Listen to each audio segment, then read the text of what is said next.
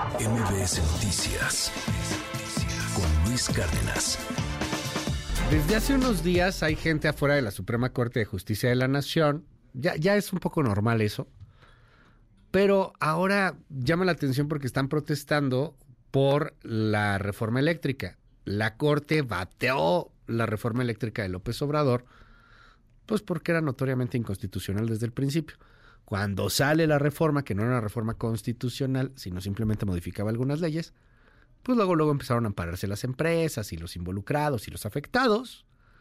Y pácate las que bloquean y que van bateando y que amparos. Al final llegó a la corte y la corte lo ha bloqueado por completo. Eh, mire, yo quiero que, que usted escuche parte de lo que salió ahí con el Sindicato Mexicano de Electricistas, que afuera de la corte andan protesta, inventando la madre. Lo normal, pues, escuche.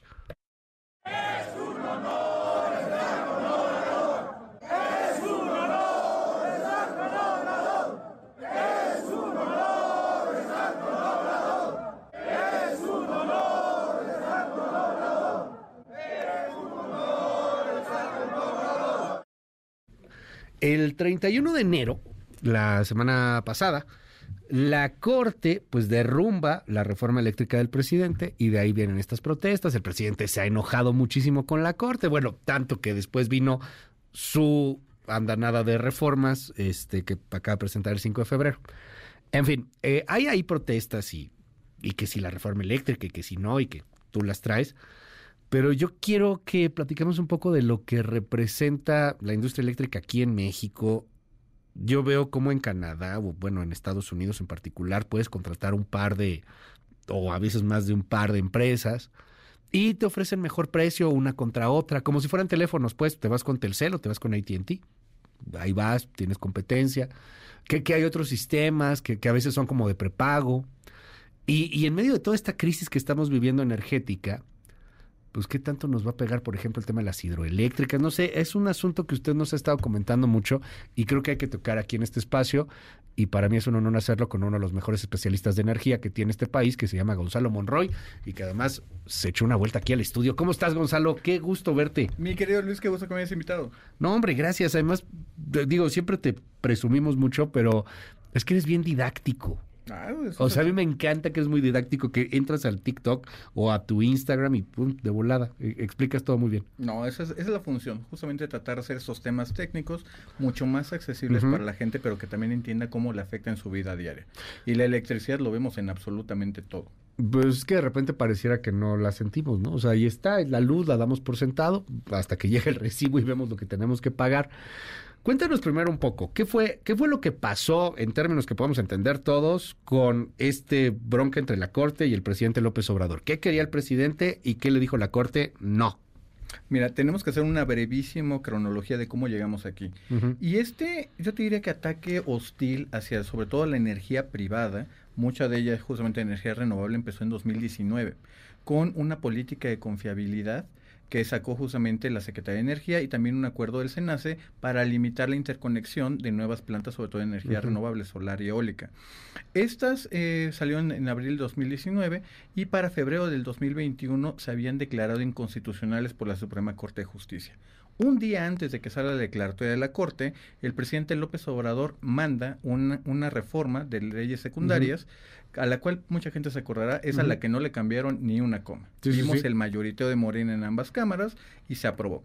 Y como se veía, porque realmente lo que habían sido tanto la política y el acuerdo eran las bases, era el corazón de la reforma, pues se sabía que iban uh -huh. a tener muy buenos elementos para declararla ya sea inconstitucional o okay. obtener los amparos. Vimos en ese proceso que el presidente López Obrador dobló la apuesta, mandó una reforma constitucional, estamos hablando de febrero del 2022, que eventualmente es derrotado en uh -huh. las de Cámara de Diputados, no alcanzó los votos como no los alcanza el día de hoy. En ese proceso, uh -huh. eh, justamente se inicia, varios, eh, sobre todo senadores de la oposición y el Estado de Colima, promueven una acción de inconstitucionalidad con la reforma que había sido aprobada, uh -huh. la mayoriteada. Obviamente aquí el problema es de que eh, gran parte no se alcanzan los votos. Ahí el ministro presidente de entonces, Arturo Saldívar, hizo literalmente una alquimia numérica para que uh -huh. los votos no se alcanzaran. Obviamente hay, hay, un punto fundamental y es que los, los magistrados, los ministros uh -huh. que dan sus posiciones van dejando los precedentes que eventualmente terminan siendo para los amparos que vimos la semana pasada una parte muy importante, y hay que mencionarlo, Luis, es que fueron seis empresas, seis de 100 amparos que se hicieron, eh, el caso es que tienen efectos generales para no generarles una ventaja indebida. Con lo cual terminamos en un mundo muy raro porque las empresas que ya estaban van a jugar con las reglas de la reforma energética de Enrique Peña Nieto. Pero si una empresa nueva quiere venir a México, lo va a tener que hacer con las reglas de López Obrador. A ver, eso está bien loco. ¿Cómo? Sí, es un sistema dual. Los que ya están o los que ya estaban juegan con las reglas de antes pero En donde sí se valía la energía privada, o bueno, generarla un poco más. Exactamente. Y todos los que sean los nuevos, dado que la ley sigue siendo ley vigente, simplemente tienen que agarrar y jugar con las nuevas reglas, donde se tienen que someter a los designios de Porque no tumbaste la ley como tal. Lo entiendo así. O sea, lo que pasó es que los que llegaron con las reglas del juego anterior, pues tienen su derecho a seguir con las mismas reglas del juego. Exactamente. O sea, esa es la razón por la que tenemos una cascada brutal que no podemos detener de inversionistas, supongo, ¿no? Estoy siendo irónico. No, no, es correcto. Pero fíjate, eh, ahora que han dado por algunas partes del país, eh, hay muchos esfuerzos a nivel local eh, de muchos estados, incluso de municipios, que están buscando la forma de hacer funcionar las cosas, el cómo sí. y aquí vale la pena que hablemos de lo que importa. Eh, han, encontrado incluso porque CFE ha invertido mucho en tratar de comprar más plantas, como fue con las plantas de Iberdrola, pero se ha rezagado muchísimo en la inversión de la transmisión y distribución. Gran parte de los apagones de los que hemos platicado contigo en este espacio han sido derivados de que CFE no ha hecho esas inversiones. Y hay que recordarle a la gente, eso es, una, es un monopolio del, del artículo 27 y 28 constitucional que viene incluso desde 1947. Esto simplemente es un monopolio de CFE, CFE es el único que puede hacer. Lo que han hecho muchos estados, municipios, es que literalmente ellos construyen la infraestructura y se la regalan a la CFE, se la dan en donación. Y aún así CFE Manuel Barlet les dice que aún así no acepta los regalos. ¿Nita? En serio. A ver, tú cuéntanos un ejemplo de un eh, estado. Un ejemplo, por ejemplo, Querétaro está justamente promoviendo del crear ellos la infraestructura, no que sean las empresas, sino el propio estado. La hacemos. Hacer la interconexión, se la tienen que dar y se la van a regalar a la CFE para que CFE la opere, pero CFE en esas trabas administrativas y legales todavía no hace esa operación. Y ahora que, por ejemplo, Querétaro quiere implementar mucho o traer muchos data centers para energías, sobre todo de, última generación, tecnologías de última generación, pues simplemente no tiene la energía para seguir creciendo. Y esos ejemplos hay en todos lados. Oye, dime algo, en, en el asunto de, este, de la generación de, de energía, a mí me llama mucho la atención este asunto de, de las empresas y las competencias. ¿Por qué no hay competencia aquí? ¿Por qué todo tiene que ser CFE? Es en Estados Unidos sí es distinto, ¿no? De hecho, déjame hablar en esa parte, y qué bueno que me haces esa pregunta, porque la reforma energética de Enrique Peña Nieto sí permitía eso. A la gente cuando de pronto le están dando y, ven su recibo, dicen que dice CFE, pero el que efectivamente le está vendiendo la energía es una cosa que se llama CFE suministro básico. Eventualmente la ley de Enrique Peña Nieto o la reforma de Enrique Peña Nieto le permite tener otros suministradores. Te voy a comentar uno que se me viene rápido a la memoria. Eh, la gente del de ex ESMED, de lo que es el Sindicato de Luz y Fuerza del Centro, ellos tienen una hidroeléctrica, la de Necaxa, y ellos crearon justamente una parte de suministro básico que tú puedes ir y contratarlo. De hecho, está muy cerquita ahí de la, de la escultura del caballito, justamente cerca de, Palacio de, eh, Palacio de Bellas Artes. Ellos justamente te pueden agarrar y vender esa electricidad. Y hay otras opciones para que tú pudieras ser ese suministrador. Y aquí es donde se abren una posibilidad. A ver, ahorita yo puedo ir con el SME aquí al caballito en reforma, que está al lado de Lotería Nacional. Exactamente. Y, le, y contrato ahí a iba a decir Lupe Esparza, se me fue, ¿cómo se llama? El, el que era el, sindicato, eh, ¿era Miguel Esparza? Martín Esparza. sí, contrato a Lupe Esparza, además. Este, un abrazo, bro. Un abrazo a Lupe Esparza, perdón, Lupe. Este, y ya se murió, me ver, sí, no, está cañón. Este, a ver, perdón, se me fue por el apellido. Pero puedo ir y contratar al SME. Efectivamente, efectivamente. y ellos, de Martín Esparza. Y, eso es la, y esa es la parte más divertida, porque ellos justamente te estarían dando energía limpia a través de, su, de, su, hidroeléctrica, y así tú podrías estar contratando. Y es bien interesante porque este suministrador, su función es comprar la energía más barata, o al menos es la parte donde se está inspirado, o comprarle algunos generadores. Vamos a pensar que alguien quiere poner un suministrador y que va a comprar únicamente energía solar, o, o de geotermia o hidroeléctrica como tanto le gusta al presidente. Y eso eventualmente tú puedes decir, oye, mis compromisos de inversión globales con mis inversionistas me requieren que sea energía eh, solar, por decir algo. tú puedes contratar directamente con ellos si entra el sistema de transmisión de CFE, ese monopolio, y eventualmente tú cumplir con tus obligaciones globales. Obviamente, o sea, el ESME trata de evitar que lo termines por contratar, ¿o sí? O sea, tú me lo estás diciendo en el punto legal, o sea, sí, se podría hacer. Se puede, pero aquí vale la pena aterrizarlo. Sí, claro. Eh, hay que decirlo claramente. Gran parte de lo que ha hecho esta administración, especialmente en la Comisión Reguladora de Energía, hay varios comisionados que están en el récord público, en declaraciones públicas, hablando que ellos vienen a favorecer a la CFE. Y hemos encontrado de que esas interferencias legales, esos vacíos legales, tiempos que nunca se cumplen, cumplen o simplemente que no se dan nunca los plazos de respuesta, están evitando este, que, tengamos esa introducción de estos nuevos participantes. Eh, ahora, eh, nuevos, nuevos, nuevos, ya no puede haber justamente por lo que nos estás diciendo. O sea, el asunto de venir, de invertirle, de tener que jugar con las nuevas reglas de, del presidente López Obrador, pues termina por ser una reticencia. ¿Qué es lo que tiene que pasar? ¿Volver a reformarlo? ¿Tumbar la ley desde el Congreso? Ya la Corte no pudo tumbarla. Eso es una parte importante y es ahí donde vale la pena cuál es el siguiente paso. Porque, por ejemplo, y vale la pena que hagamos una perspectiva de lo que vamos a ver seguramente en las campañas un poco más adelante. Ambas candidatas han dicho que van a hacer una introducción de más energías renovables y parece ser que es una, una, noble, una noble intención. ¿Cómo lo van a hacer? Es donde entran los matices. Muy probablemente Claudia Sheinbaum se va a inclinar para que sea la CFE la que siga desarrollando, muy al estilo, por ejemplo, de la planta solar allá en Puerto Peñasco, Sonora, que sea CFE el que siga haciendo esta introducción. Mientras que, por ejemplo, del lado de la oposición, muy probablemente vamos a ver que se vayan limpiando todas estas asperezas regulatorias, administrativas, ir limpiándole el camino. Y en el proceso, también te lo voy adelantando, ir solucionando todos estos temas que tenemos de Tratado de Libre Comercio, los famosos paneles de controversia, que tenemos con Estados Unidos y Canadá. Mira, nos preguntan aquí en el WhatsApp 5571 131337 5571 131337 que está abierto para todo mundo. Háblenos un poco de la energía eléctrica este solar. O sea, ¿se pueden comprar paneles solares como se pueden comprar en Estados Unidos? aquí en México y poner en tu casa energía solar como en Estados Unidos? Sí, y esa es una cosa bien importante. Una cosa que eh, esta administración de López Obrador no cambió, y de hecho es, hay que decirlo, ahí creo que traen unas buenas intenciones, es que hasta medio megawatt, 500 kilowatts, tú no necesitas un permiso de la Comisión Reguladora de Energía. Sí requieres algunos contratos justamente para hacer la interconexión y si tú generas energía además, que CFE te la pueda pagar o acreditar. Esto todavía se puede y se puede hacer sin, ningún, sin ninguna dificultad.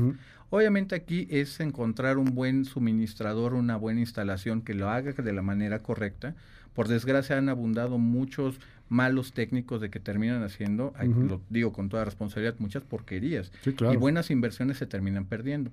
En ese sentido también hay que mencionar, Luis, de que mucha gente eh, no se da cuenta de que hay muchas facilidades en diferentes lugares. Por ejemplo, el FIDE, el Fideicomiso de Ahorro de Energía Eléctrica, te permite incluso poner tus paneles solares y te puede llegar a subsidiar, a dar un crédito bastante blando de hasta un 25% de tu instalación eléctrica. Gubernamental. Gubernamental. Y eso es muy importante, Luis, sobre todo en un contexto más grande. Hemos visto, por ejemplo, las últimas semanas, incluso estamos viendo ahorita, la crisis hídrica que estamos teniendo.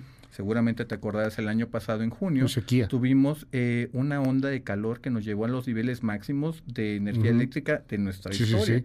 y apenas hace dos años, tres años, estábamos hablando en estas fechas de la tormenta invernal Uri, que congeló prácticamente buena parte de Norteamérica, dejó de fluir el gas natural, que lo dejó de comprar CFE, y tuvimos el norte del país a oscuras por cinco días. Todo esto lo digo que los cambios del, eh, o los efectos del cambio climático van a hacer que la gente empiece a requerir, por ejemplo, cosas como acondicionamiento de sus viviendas, tener aire acondicionado o el famoso clima, ya no como una parte de lujo, sino simplemente para sobrevivir. Lugares como San Luis, Río Colorado, alcanzaron temperaturas de 51 grados centígrados. Lugares como Querétaro por arriba de los 43, Ciudad de México por arriba de los 38 y el altiplano de México no está diseñado, no tenemos las, las, construcciones en nuestra vivienda para eso. que una casa tenga un aire acondicionado, la verdad, aquí. A menos de que seas un ex trabajador del sindicato y no te cobren la luz. o muy fifí. Exactamente. O muy fifí, vivas en una casa ahí en alguna zona, pero por lo regular la mayor parte de chilangos no tenemos este aire acondicionado. Y y todo esto este, te responde a que tendríamos que estar buscando las alternativas de las cuales nos hablabas. Exactamente. Es que me, me, llama mucho la atención, como que hay dos cosas, bueno, varias que estás diciendo que me han volado la cabeza. Uno, que podríamos contratar, por ejemplo, al ESME legalmente hablando, claro.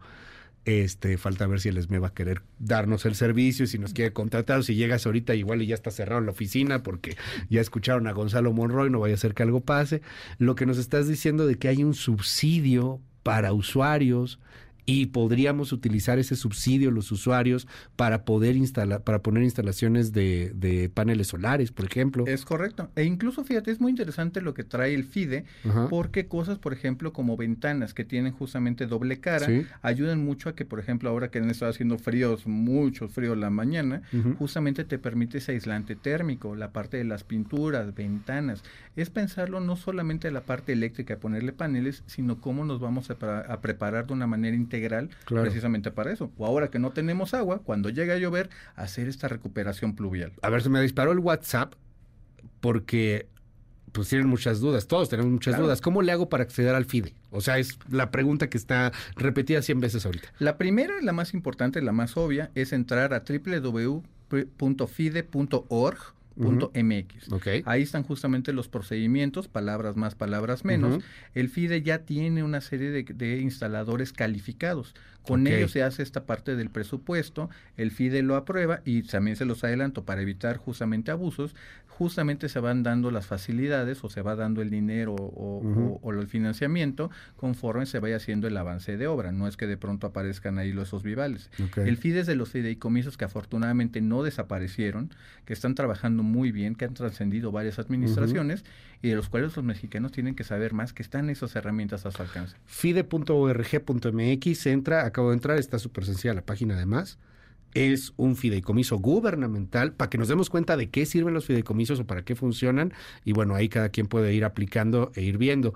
Me dicen aquí en el WhatsApp, lo que dicen del ESME ya lo intenté, los usuarios residenciales no pueden, solo son los mayoristas y es difícil que te dé el servicio el ESME, pero, pero sí, residenciales no pueden. Sí, esa es la parte fundamental. Eh, eh, una de las cosas donde se quedó a medias, porque también hay que mencionarlo, se quedó a medias la reforma de Enrique Peña Nieto, es que solamente se dejó que los grandes consumidores de energía sean esos usuarios calificados y tengan este nivel de sofisticación del mercado eléctrico, donde pueden planear con un día de anticipación, pueden entrar a las cargas justamente de pico, almacenamiento, de muchas otras cosas. Eventualmente, porque esa era la intención, la misión de la reforma de Enrique Peña Nieto, era poder justamente justamente tener esto para incluso a nivel residencial. Déjame darte una segunda porque ahorita ya que vemos el interés de la gente creo que vale la, pena mencionarlo. Una cosa que quedó parada en esta administración es que tú podías poner paneles solares en tu casa y a lo mejor se te había pasado la mano y pusiste de más. Tú se lo podías vender a tu vecino de forma adyacente y poder justamente, por ejemplo, en alguna parte residencial, incluso cosas del Infonavit o eh, los conjuntos residenciales que hemos visto más recientemente y poder ser autosuficientes justamente de eh, CFE. Y eso es muy importante, por ejemplo, ahora que estuve esos días en Querétaro, eh, donde se había volado justamente una subestación y Jurica, Juriquilla se quedó dos días sin electricidad. ¿Por qué se quedó? Principalmente por falta de mantenimiento de la subestación. Pero si tú tienes tus propios paneles combinado con un poco de almacenamiento, una batería, pues tú prácticamente eres independiente de la CFE. Me dicen aquí, justo, justo sobre ese tema, mira, era la pregunta que venía. De la CFE no es cierto, no te respetan la energía que producen tus paneles vive en Sonora esta persona y dice, aquí en Sonora después de cierto consumo te cobran la red. Sí. Sí, esa, o sea, no, no te dejan. E, e, esa parte vale la pena que abundemos en eso, porque ejemplos en Sonora, y vi muchos y también los he visto en la península de Yucatán, donde hasta cierto punto CFE te dice, ¿sabes qué? Hasta aquí te dejo copado, porque no es de que en algunos casos te paguen, eso solía pasar. ahora, ahora lo que termina haciendo es que te acreditan contra consumo futuro, y, tiene, en algunos casos puede llegar a tener sentido, ¿no? No todos los días son de tanto calor o de tanta irradiación. Al, el 83% de todo el territorio nacional tiene muy buena irradiación solar y podremos estar aprovechándolo. Eh, el problema es que CFE en este sentido ha puesto muchísimas trabas administrativas. Es casi imposible conseguir el, medidor, eh, en este caso bidireccional, el que tú le vas a dar al sistema. Ahí es donde tenemos que estar trabajando más, pero definitivamente CFE no está jugando con el mejor espíritu. No, porque no está jugando con mercado. No, al final ellos son los que tienen el total de todo. Mira, yo te lo diría, incluso avanzaría en ese tema. Yo te diría de que CFE lo que quisiera es que no hubiera mercado. Sí, exacto. Esa, es la parte. Oye, aquí tengo mis paneles. Ah, sí, pero necesitas el medidor bidireccional, ¿no? Exactamente. Ay, ¿quién me lo vende? La CFE. ¿Y qué crees? No hay. O CFE, peor, te lo dice, ve con tal suministrador de los cuales ya tienen algunos arreglos que no son nada públicos. Y no te lo voy a dar. Exactamente. O sea, sí hay, pero llega en 2028. O sea, te esperas y mientras te sigo cobrando. Eh, híjole, mucha gente nos escribe, ah, que, que ¿por qué dices que los trabajadores de la CFE no pagan luz? Que sí pagan luz, aquí nos escriben varios trabajadores, que una parte no la pagan. Es correcto, es correcto. Una parte tienen subsidiados y sobre todo los ex trabajadores del ESME que ahora han regresado y se han incrustado en la CFE. Muchos de ellos todavía tienen esas prestaciones laborales de los 80s, 70s, 80s, donde no la pagaron. Muchísimas gracias, Gonzalo. Se nos quedan varias preguntas aquí en el tintero, pero bueno, ya repetiremos esto si nos das oportunidad. Gonzalo Monroy, te seguimos en tus redes. Claro que sí. Ahí me pueden seguir en, en Twitter, ahora X, como G Monroy Energy guion bajo al final, y también ahí en TikTok como Go Monroy. Ahí te seguimos y además ahí respondes muchas preguntas. Es correcto. Creo que este asunto de la energía vale mucho la pena. Gente allá en Sonora, gente en Sinaloa, gente en Coahuila que nos escuchan mucho, eh, gente en Baja California, de hecho que me acaban de escribir, por ejemplo, ahorita, lo mismo. En Baja California la CFE te permite paneles, pero no te permite lo de la energía almacenada en baterías. Solamente en zonas rurales permiten eso. En Baja Sur no hay conexiones de red y el tema de la luz sería muy interesante con paneles solares. Es que además somos ultra mega privilegiados, tenemos dos océanos, tenemos una de las mejores zonas eólicas del mundo, tengo entendido, ¿no? Tenemos una brutalidad de energía solar, o sea, nomás pensar en, en el desierto de Sonora, por ejemplo. En eso déjate interrumpo tantito, Luis, porque México en eso efectivamente es privilegiado por una triada, la parte de energía solar, eólica, pero también la parte de la geotermia. Junto con Rusia, pues, obviamente por su gran extensión territorial, también Canadá, México tiene un gran potencial geotérmico el cual a la gente a veces se le olvida quizá porque no es tan sexy como la podría ser las otras energías renovables, pero que tenemos ahí grandes campos, grandes potenciales para poder hacerlo realidad. Pero a esta administración y también a la anterior simplemente se les olvidó. ¿Cómo es ese potencial geotérmico? El potencial geotérmico, palabras más, palabras menos, es que estas grandes irradiaciones de calor, tú les pasas una tubería de agua, se genera vapor, eso mueve una turbina y prácticamente tienes energía sin emisiones. Energía eléctrica. ¿Y tenemos algo que Sí, tenemos el campo de los azufres, tenemos los... Eh, ay, eh, Cerro los azufres que el de Michoacán? Sí, exactamente. es una planta geotérmica, una muy buena. Tenemos un gran potencial, sobre todo hacia la parte del Pacífico, para desarrollar eso. Pero obviamente eso no es tan padre como comprarle plantas y Iberdrola y hablar de otras cosas. Sí, claro, ¿no? Y la refinería y hacerlo y el elefante y todo este rollo. No, y además la otra es que, por ejemplo, ahí en los azufres, pues hoy está dominado por el crimen organizado. Por desgracia de pronto, a lo mejor muchas de estas zonas están también controladas por otro tipo de leyes. Sí. En fin, gracias Gonzalo. Muchas gracias. Qué gusto. MBS Noticias con Luis Cárdenas.